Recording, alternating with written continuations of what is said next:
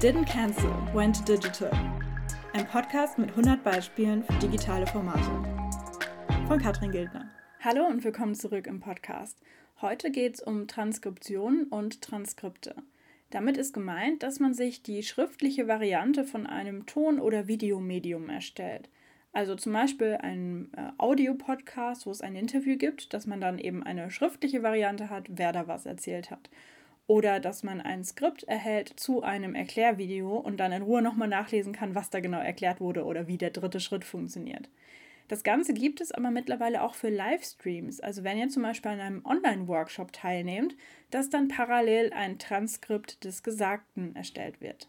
Dieses Transkript kann man dann einfach als Text weiterverwenden oder man geht noch einen Schritt weiter und benutzt das zum Beispiel für Untertitel. Also wenn man dann das Video irgendwo hochlädt, zum Beispiel bei YouTube oder wenn man äh, den Online-Workshop mitschneidet und daraus ein Video macht, was man dann irgendwie später sich nochmal angucken kann, kann man daraus dann gleich Untertitel erstellen, ähm, die dann eben korrekter sind als die automatisch generierten Untertitel von YouTube und Co. Solche Transkripte kann man natürlich zum einen händisch erstellen. Das ist aber viel Arbeit. Ich weiß, wovon ich spreche. Es ist keine, oder, äh, keine angenehme Aufgabe.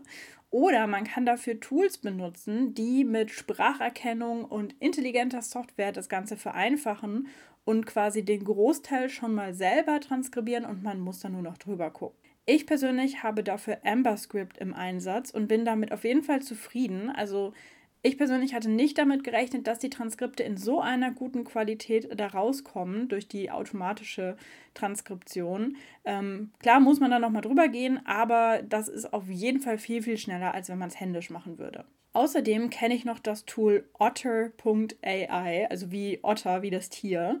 Ähm, damit kann man nicht nur normale Transkripte machen, sondern damit kann man zum Beispiel auch diese Live-Transkripte machen. Ich habe das nicht selber bei mir im Einsatz. Ich nehme aber an einer Workshop-Reihe teil, wo eben immer dann im Hintergrund das Live-Transkript von otter.ai äh, mitläuft. Und das finde ich als Besucherin dieses Workshops auf jeden Fall sehr, sehr cool. Jetzt fragt ihr euch vielleicht, naja, aber wenn man eh bei dem Workshop teilnimmt, warum braucht man dann parallel ein Transkript? So, wenn man irgendwie einen Workshop verpasst hat und dann später die Zusammenfassung ähm, durchliest, okay, das kann man sicher irgendwie denken, dass das nützlich ist, aber warum braucht man das bei Live-Workshops?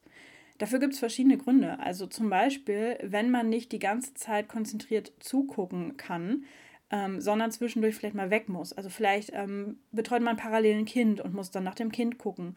Oder vielleicht ähm, kann man sich aus gesundheitlichen Gründen nicht so gut konzentrieren und schweift zwischendurch mal ab. Oder vielleicht lässt die Umgebung es nicht zu, dass man immer konzentriert äh, zuhört. Vielleicht ist man zwischendurch von der Umgebung abgelenkt. Ich glaube, da gibt es da viel, viel Gründe. Und jetzt gerade auch zu äh, Pandemiezeiten, wo Leute im Homeoffice nicht immer den optimalen, ruhigen Arbeitsplatz haben, hat man da Verständnis für.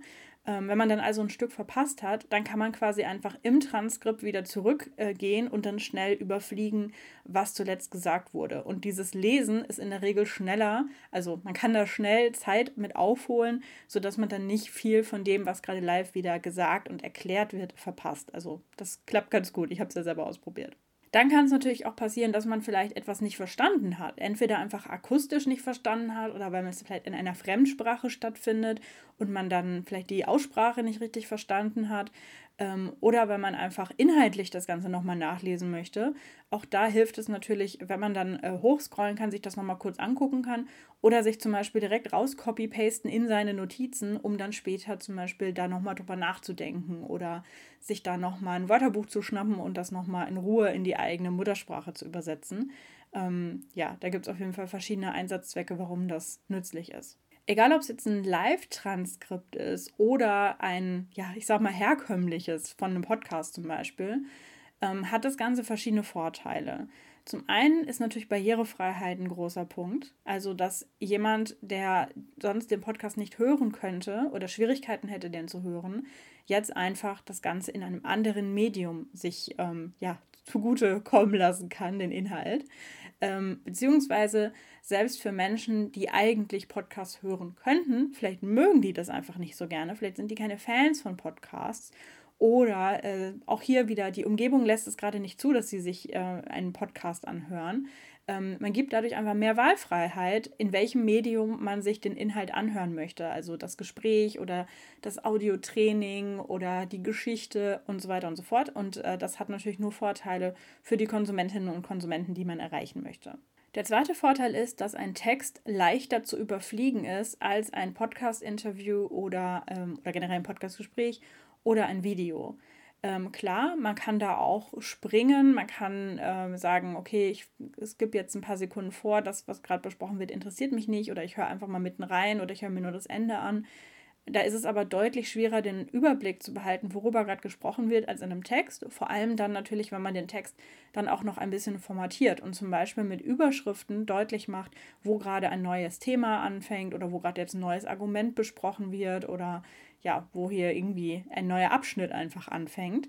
Ähm, sprich, dieser Text lässt sich viel leichter überfliegen, wenn man zum Beispiel in Eile ist und nur gucken will, was waren denn die wichtigsten Punkte oder wenn man sich erstmal entscheiden möchte, ist das für mich der richtige Workshop? Ist das für mich das richtige Podcast-Interview? Sind hier die Informationen drin, zu denen ich mehr erfahren möchte oder nicht? Ähm, und das kann dann die Entscheidung quasi erleichtern, ob das das Richtige ist oder nicht. Und dann kann ich sagen, okay, das klingt gut, dann gucke ich mir jetzt in Ruhe das Videotraining an. Oder okay, das ähm, scheint in die Richtung zu gehen, was ich gesucht habe, dann entscheide ich mich jetzt, diesen Podcast anzuhören. Das dritte Argument ist, dass wir mit Textmaterial aus der Transkription dann Material haben, was wir auf unsere Website packen können, um die Website für die Suchmaschinen zu optimieren. Also Stichwort SEO, das habt ihr bestimmt schon mal gehört. Es ist zwar auch so, dass Video-Content und mittlerweile auch Audio-Content von den Suchmaschinen durchaus als ähm, mögliches Ergebnis unserer Suchanfrage erkannt wird. Aber natürlich ist es für die Suchmaschinen nach wie vor einfacher, Text zu durchsuchen und eben ja zu bestimmen, was da drin steht und für wen das interessant sein könnte, als die anderen Medienformate. Das heißt, ähm, wenn man zum Beispiel auf einem, einer Podcast-Webseite nicht nur den Player einbettet, wo man sich die Audiodatei anhören kann, sondern auch gleich ein Transkript, ähm, erhöht man da auf jeden Fall die Chance, dass man über die Suchmaschinen gefunden wird zu dem entsprechenden Suchbegriff. Der vierte und letzte Vorteil, den wir jetzt hier besprechen wollen, es gibt bestimmt noch mehr, ist, dass Text als Ausgangsmaterial leichter zu verarbeiten ist. Also je nachdem, was man dann mit diesem Text machen möchte, ist es einfacher, mit dem Text zu arbeiten, als zum Beispiel dann das Video nochmal umzuschneiden. Ähm, sei es, dass man das Ganze kürzen möchte, zum Beispiel eine Zusammenfassung erstellen möchte oder sowas wie ein Sitzungsprotokoll, was wurde in diesem Meeting besprochen. Ähm, oder wenn man das Ganze vielleicht irgendwie erweitern möchte, wenn man zum Beispiel ähm, von seinen Podcast-Interviews verschiedene Transkripte hat und dann daraus ein E-Book erstellt mit den besten Learnings oder den inspirierendsten Zitaten oder den besten Tipps oder was auch immer. Ähm, als Text ist es deutlich einfacher, da die relevanten Stellen zu finden, als wenn man das Ganze dann nur als Audio oder nur als Videomaterial sich anguckt. Und als Bonusvorteil möchte ich noch betonen, dass man dadurch natürlich auch sieht, dass man sich als Creator oder Company oder wer auch immer da kommuniziert, Mühe gibt, weil eben dieses Stichwort Barrierefreiheit und leichter zu überfliegen und Wahlmöglichkeit, das ist natürlich für mich als Nutzerin dann einfacher, das zu nutzen oder es, es macht es mir, mir leichter. Und ähm, auch hier ist natürlich der Kontext, wenn ich zum Beispiel ein Podcast bin, äh, sagen wir als Beispiel ein True Crime Podcast. Ja, es gibt 12.000 True Crime Podcasts, irgendwie jeder Mensch gefühlt äh, erstellt gerade mit, zusammen mit äh, der besten Freundin einen True Crime Podcast. Ich habe da viel Konkurrenz, ja. Warum sollte ich gerade der beste True Crime Podcast sein? Wenn ich da also den Menschen quasi so einen Service gebe, kann ich mich dadurch von anderen True Crime Podcasts abheben. Wenn es jetzt äh, ein Medium ist in einem Kontext, wo ich nicht so viel Wahlmöglichkeit habe, sondern zum Beispiel, ich starte einen neuen Job und soll mir da jetzt ein Schulungsvideo angucken, um zu lernen, wie man mit, keine Ahnung, der Software oder sowas umgeht. Gut, da habe ich jetzt, wie gesagt, keine Konkurrenz. Ich muss mir das jetzt angucken. Ähm, es zeigt aber, dass der Arbeitgeber oder wer auch immer das, dieses Video mir dann vor die Nase gesetzt hat, ähm, dass der mir das Lernen einfacher macht, machen möchte, wenn er nicht einfach sagt, guck dir jetzt hier das Video an in unserem komischen Player, wo man vielleicht nicht mal die Geschwindigkeit erhöhen oder äh, niedriger machen kann oder wo man die Qualität nicht einstellen kann oder so. Wenn man sich das quasi als, als Arbeitgeber in dem Fall ganz einfach macht und sagt, so, hier, guck das Video, viel Spaß. Ähm, wenn man aber sagen würde, okay, hier ist das Video, wenn du aber das per Video nicht so gut lernst und dir lieber den Text durchlesen möchtest oder wenn du dir lieber das Audio durchlesen, äh, anhören möchtest oder wenn du lieber dieses und jenes benutzen möchtest, das zeigt quasi, dass man sich Gedanken gemacht hat, wie man es den Nutzerinnen und Nutzern einfacher machen kann, damit äh, diese Aufgabe dann jetzt erfolgreich gelöst wird. Also in dem Fall die Aufgabe, dass ich lerne, wie ich mit der Software umgehe. Okay, zum Schluss noch ein paar Tipps. Wenn ihr jetzt selber auch äh, überzeugt seid und Transkriptionen benutzen möchtet für eure digitalen Medien, die ihr da so habt, ähm, ein Tipp wäre auf jeden Fall deutlich zu sprechen. Je deutlicher man spricht, desto einfacher ist es nachher für die Software, das Ganze dann auch wirklich umzuwandeln und dann habt ihr weniger Arbeit. Das ist manchmal schwierig, weil man irgendwelche Fachbegriffe hat. Also zum Beispiel, ich habe in mehreren Podcast-Folgen über Notion gesprochen. Notion ist ja so ein Projektmanagement-Tool, kann man super Sachen mitmachen. Checkt es aus. Und äh, das ist natürlich ein Eigenname, den die Transkriptionssoftware nicht kennt. Und deswegen wurde dann aus dem Begriff Notion unter anderem Nürnberg. Ähm, und Neukölln wurde es auch schon mal und noch irgendwelche anderen komischen Wörter. Ähm, wenn man da den Fall hat, dann ähm, macht es Sinn, wenn man, im besten Fall kann das Tool das schon schon, in dem Fall AmberScript, was ich benutze, kann das. Ähm, wenn man das mehrmals sieht, dass aus Notion Nürnberg geworden ist, dass man dann dem Tool das sagt, hey, immer wenn du Nürnberg schreibst, mach da mal direkt Notion draus. Also so eine Suchen- und Ersetzen-Funktion. Wenn das Tool das nicht direkt kann oder wenn ähm, keine Ahnung, man das Transkript in Arbeit gibt und die Person das immer wieder falsch äh, geschrieben hat, kann man natürlich auch einfach ganz normal in einem Textverarbeitungsprogramm suchen und ersetzen benutzen.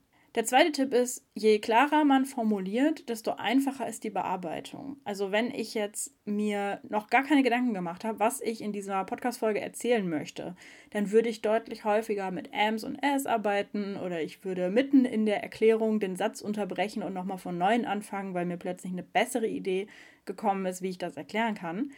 Das macht dann auch das Transkript schwieriger zu bearbeiten. Denn es gibt einen großen Unterschied zwischen mündlicher Sprache und schriftlicher Sprache. Falls ihr nicht zufällig SprachwissenschaftlerInnen seid und euch jetzt gerade äh, Fragezeichen quasi über dem Kopf erscheinen mit mündlicher und schriftlicher Sprache, Ihr kennt das Phänomen auf jeden Fall, wenn ihr zum Beispiel mal einen Podcast äh, euch angehört habt oder sonst irgendwie an etwas teilgenommen hat, habt, wo jemand gesprochen hat.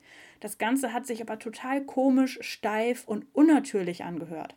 Die Chance ist sehr groß, dass in dem Fall die Person sich vorbereitet und etwas geschrieben hat, also ein Skript für einen Podcast oder eine schriftliche Rede zum Beispiel, die die Person dann vorgetragen hat und das eben auf eine sehr schriftliche Art und Weise erstellt hat. Und wenn man das dann nicht mal übt, dann fällt einem gar nicht auf, dass das gesprochen total komisch klingt, weil unsere Sprache mündlich einfach ganz anders ist. Wir haben andere Sätze. Ähm, die Sätze sind entweder kürzer oder es sind einfach mehrere Sätze hintereinander gekettet.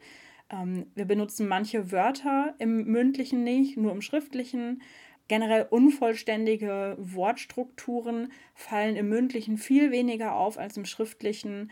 Und ähm, manche Sachen kommen vor allem so durch die Betonung oder durch andere, ich kann es jetzt gerade nicht richtig erklären, aber naja, Studium ist schon lange her. Es gibt auf jeden Fall verschiedene Elemente, die in der mündlichen Sprache ganz normal sind. Da würde niemand irgendwie komisch gucken, wenn ich so spreche. Äh, wenn ich so schreibe, wäre das aber ganz komisch. Und andersrum, wenn ich so schreibe, dann klingt das ganz normal. Als E-Mail würde das super klingen. Wenn ich es aber vorlese, klingt das komisch und unnatürlich. Und ähm, das ist nicht gut.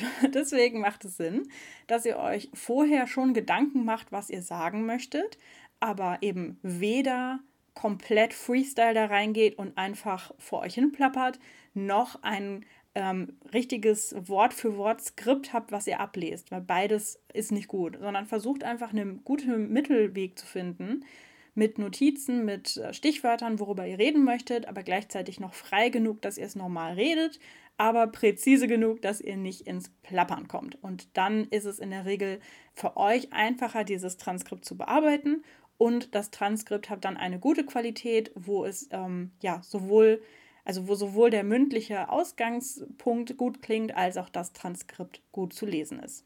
Der dritte Tipp ist, ihr müsst das auf jeden Fall nachbearbeiten. Also Stand 2022 ist kein Tool so gut, dass einfach euer Transkript komplett perfekt da rauskommt. Vielleicht ist es in ein paar Jahren soweit, aktuell noch nicht. Das bedeutet für euch, dass ihr auch die Zeit einplanen müsst, um dieses Trans Transkript weiter zu bearbeiten. Ähm, wenn ihr das also einfach nur ähm, denkt, okay, ich lade da meine Datei hoch, klicke auf OK Go ähm, lad dann das Ergebnis wieder runter und stell das auf die Website und das Ganze dauert 60 Sekunden. Nein, das funktioniert so leider nicht. Also plant euch da die Zeit ein oder schaut, ähm, wenn ihr das nicht selber machen könnt oder wollt, dass ihr das zum Beispiel mit eurem Team aufteilt und da einen Workflow schafft, wie das Ganze, dieses Transkript dann in euren Content-Workflow mit eingebunden wird. An dieser Stelle probiert das gerne mal aus. Ähm, die Links zu den beiden erwähnten und empfohlenen Tools findet ihr in den Show Notes und wir hören uns bald wieder. Das war eins von 100 Beispielen für digitale Formate. Mehr Infos gibt's auf unserer Website unter didn'tcancel.wentodigital.de.